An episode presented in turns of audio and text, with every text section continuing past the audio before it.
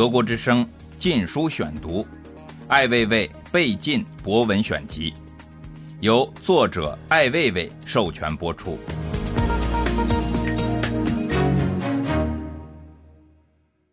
梦想召见现实，接受《城市画报》采访，你觉得这个电影里说的是什么？是王朔对里里外外、前前后后各种事情的看法。王朔是怎样一个人？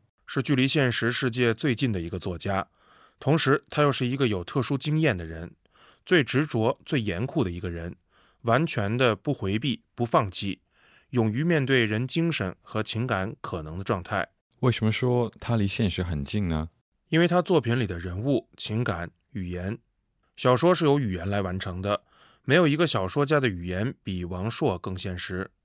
王朔所有的语言都是现实当中的语言，他不管说什么事情，都用现实中的语言来说。他关心现代人的处境问题。特殊经验是指，比如宗教、灵魂、梦幻、非现实状态、精神可能性。这个电影的基本的调性是怎样的？跟他的小说一样，有很激情和很入世的状态，但实际上是很悲观、很伤感的，甚至是不断的接近死亡，关于生死之间的讨论。整个故事很简单：一个东西脆弱的、随时可以崩盘的状态，一个虚假的状态，一个巨大的虚假的现实与人的非常表面的、更加虚假的、要求真实情感的一种冲突。所有对真实的要求，是不是真正的要求？你是不是敢真正的走入这个现实？或者你追求真实这个事情本身就是假的？当我们说个人要寻求内心真实的时候，实际上它的虚假成分是巨大的。这个实际上讲的是我们日常的现实的界面，和一个大多数人愿意回避或者没有经验的另外一个界面，是最单薄的、最不透明的状态。这个电影其实有很大一部分都是在说生死。我觉得一个事件，或者说一份情感，或者说事件的可能性，或者个人对自我表现、自我状态的怀疑，这些最终都把我们引向一个不可涉及的题目，或者说一个没有人敢跨过去的界限。每到那个时候，人们都会停下。这个界限其实就是死亡。死亡是未知的。这个界限在不同人的手中是被推向不同位置的。王朔是想把死亡这条线重新推移，或者挪动，甚至片刻的进入。从这个角度来看，这是一个很勇敢的电影。这是我能见到的讨论这类主题最勇敢的一个电影，不可能由他人做出来的，只有王朔才能做到。为什么？因为他是这样一个人。王朔不是一个吃文化饭的人。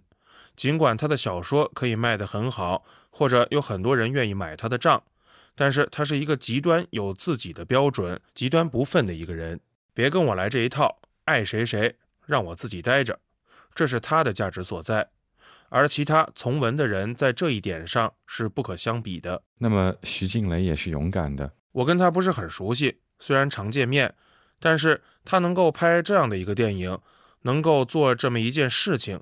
能够认同王朔的这种价值观也好，情感观也好，或者生死观也好，我觉得他有他勇敢的一面，并不是每个人都能够做得下去的。您觉得什么样的人会喜欢这样的电影呢？我觉得大多数人不会喜欢这个电影的理由是，他们不知道在另一层面上是在谈些什么。电影已经被通俗的认为是一个娱乐性的东西。实际上，这个电影本身也是娱乐性的，只不过它娱乐的那个区域从来没有被他人搅动过，是一个沉淀层的区域。对于我来说，它有巨大的娱乐性。我看的时候，从头到尾处在一种兴奋状态。尽管它的拍摄语言很陈旧，没有新意，而且里面确实有很多的弊病，但这些绝对不能埋没这个东西本身的品质。它有自己的不可能被毁坏的质地。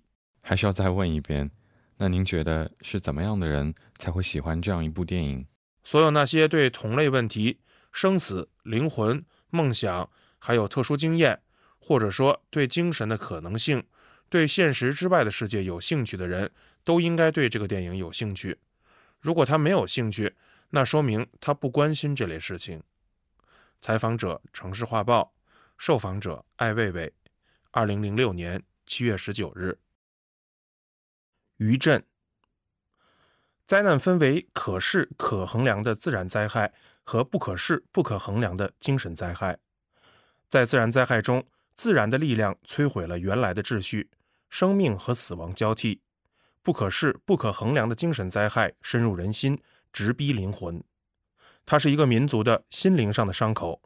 发生了什么？因为什么受伤？震源在哪里？那些永远被回避的问题，永远张不开的口。永远闭不上的眼，永远不愈合的伤和永不散去的幽魂。蒙受灵魂之灾的民族，并不会死亡逝去，不会消失在地平线上，他会以躯壳的方式，依然欢乐、庆典、狂言。看一眼周围的一切，这是再明白不过的了。三十年前的一场自然灾害的降临，使这个总是与灾害相伴的土地又添了沉重的一击。一九七六年七月二十八日三时四十二分五十三点八秒，有九十万人口的工业基地唐山，在瞬间夷为废墟。一次地壳的错位，将八十万生命掩埋在瓦砾之中，六十万的伤者，死者近二十四万。和发生在这里的大多数统计相同的是，这个数字在后来的很长的一段时间里，没有官方的精确描述。在同一年中。相继有三个国家领导人离世，使得唐山地震这一自然现象附上宇宙天象与人间善恶相报的色彩。唐山地震的历史意义是人类生存意志与自然的天行有常的先祖哲学的辩证。不知天意如何，唐山地震发生在这片土地上，为人类最黑暗的一段历史写下了伤痛的终结语。但是历史并不会真正结束。非人性的残酷现实不会因一场自然灾害而消遁，它以另一种方式，和平美满的、无声无息的方式，继续蚕食着那些幸存者的灵魂。三十年后的今天，这片土地上的人们仍然不能摆脱在那一场噩梦中显现的现实，不能确定那一场灾难的确定性，到底发生了什么，是真是幻，自己是否已经从梦中醒来？如果说一部历史可能有黑暗之处，有违背天意的罪恶和力量，在这片土地上却是另一种情况。在这里，历史中的罪行和施罪者是历史的创造者，受难者可以同是施难者。历史是黑不见底的，如果不是，它也将被抹黑。民族的群体记忆、自省能力的灭失，有如一个生命机体拒绝免疫性。唯有不同的是。这个民族并不会死去，它仅仅是失去了理智。二零零六年七月二十八日，德国之声《禁书选读》：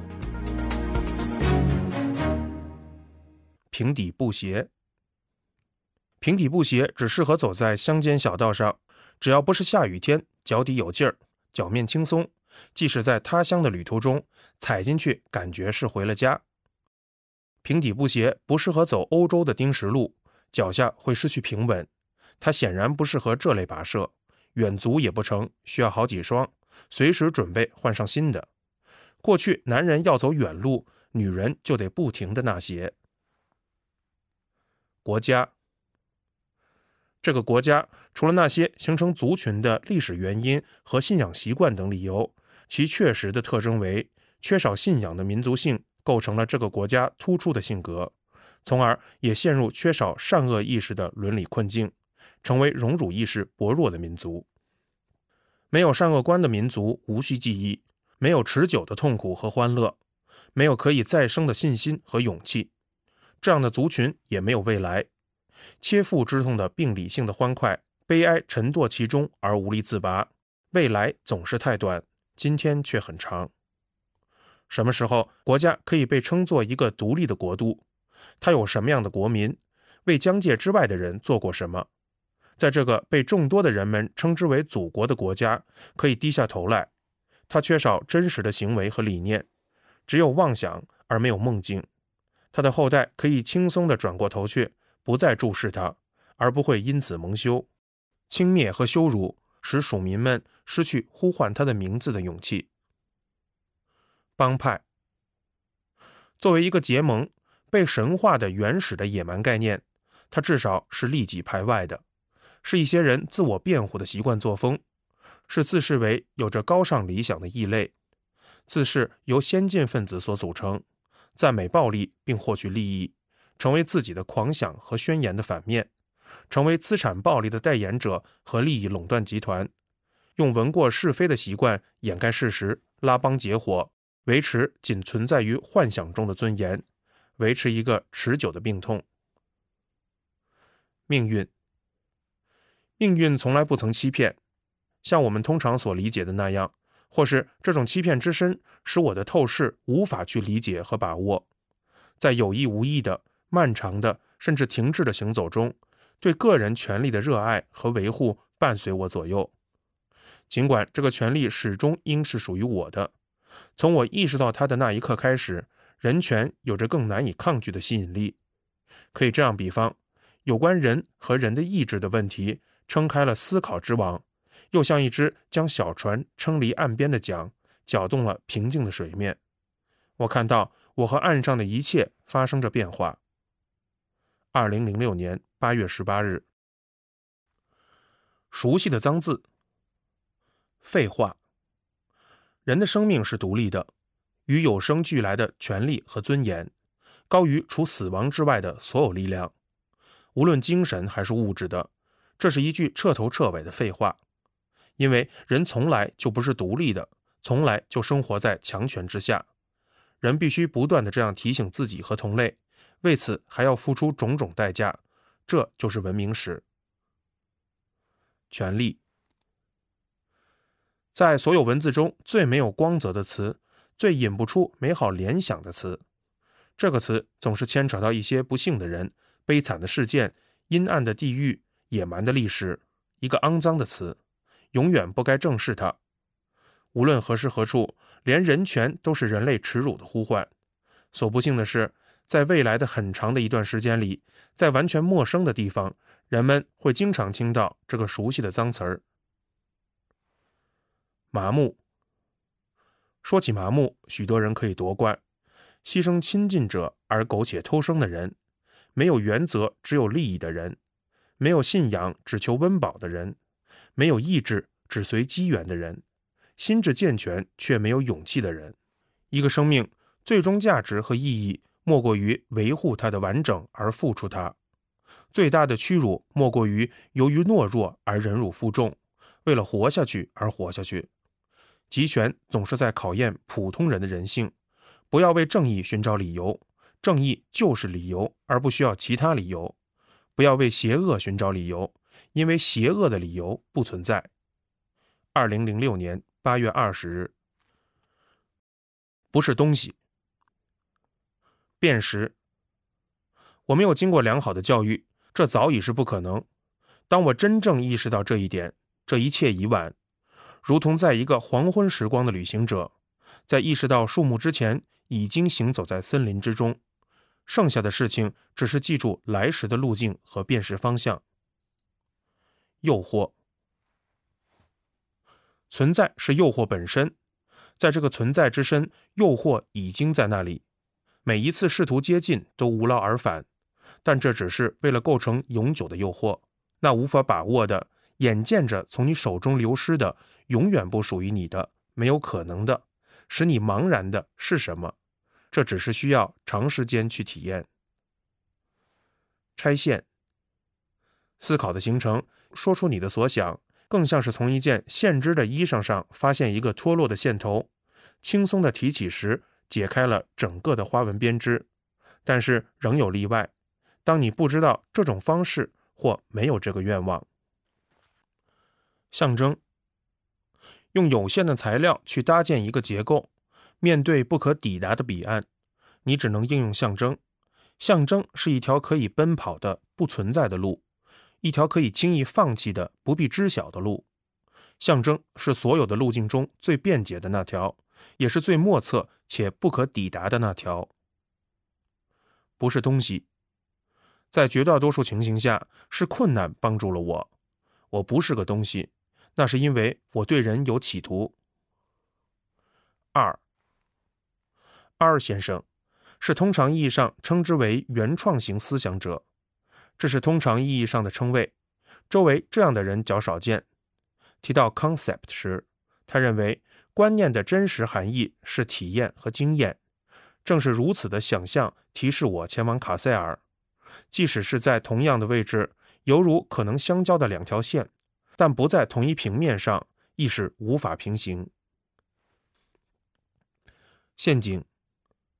不懂幸福的人为了下一代的幸福所做的巨大努力，这更像是一个陷阱。瘦小的身体是柔弱创造了不同寻常的力量和渴望，而不是通常所说的欲望。想象弱不禁风的草叶在风暴中的情形，由于柔弱而渴望力量，被征服的可能或不可能；由于柔弱而不可征服，只是依附而不可征服。并随时可以叛离，对力量司空见惯，几乎放弃身体，只有呻吟，没有嚎叫，而使呻吟更加持久。二零零六年八月二十一日，德国之声《禁书选读》，艾未未被禁博文选集，由作者艾未未授权播出。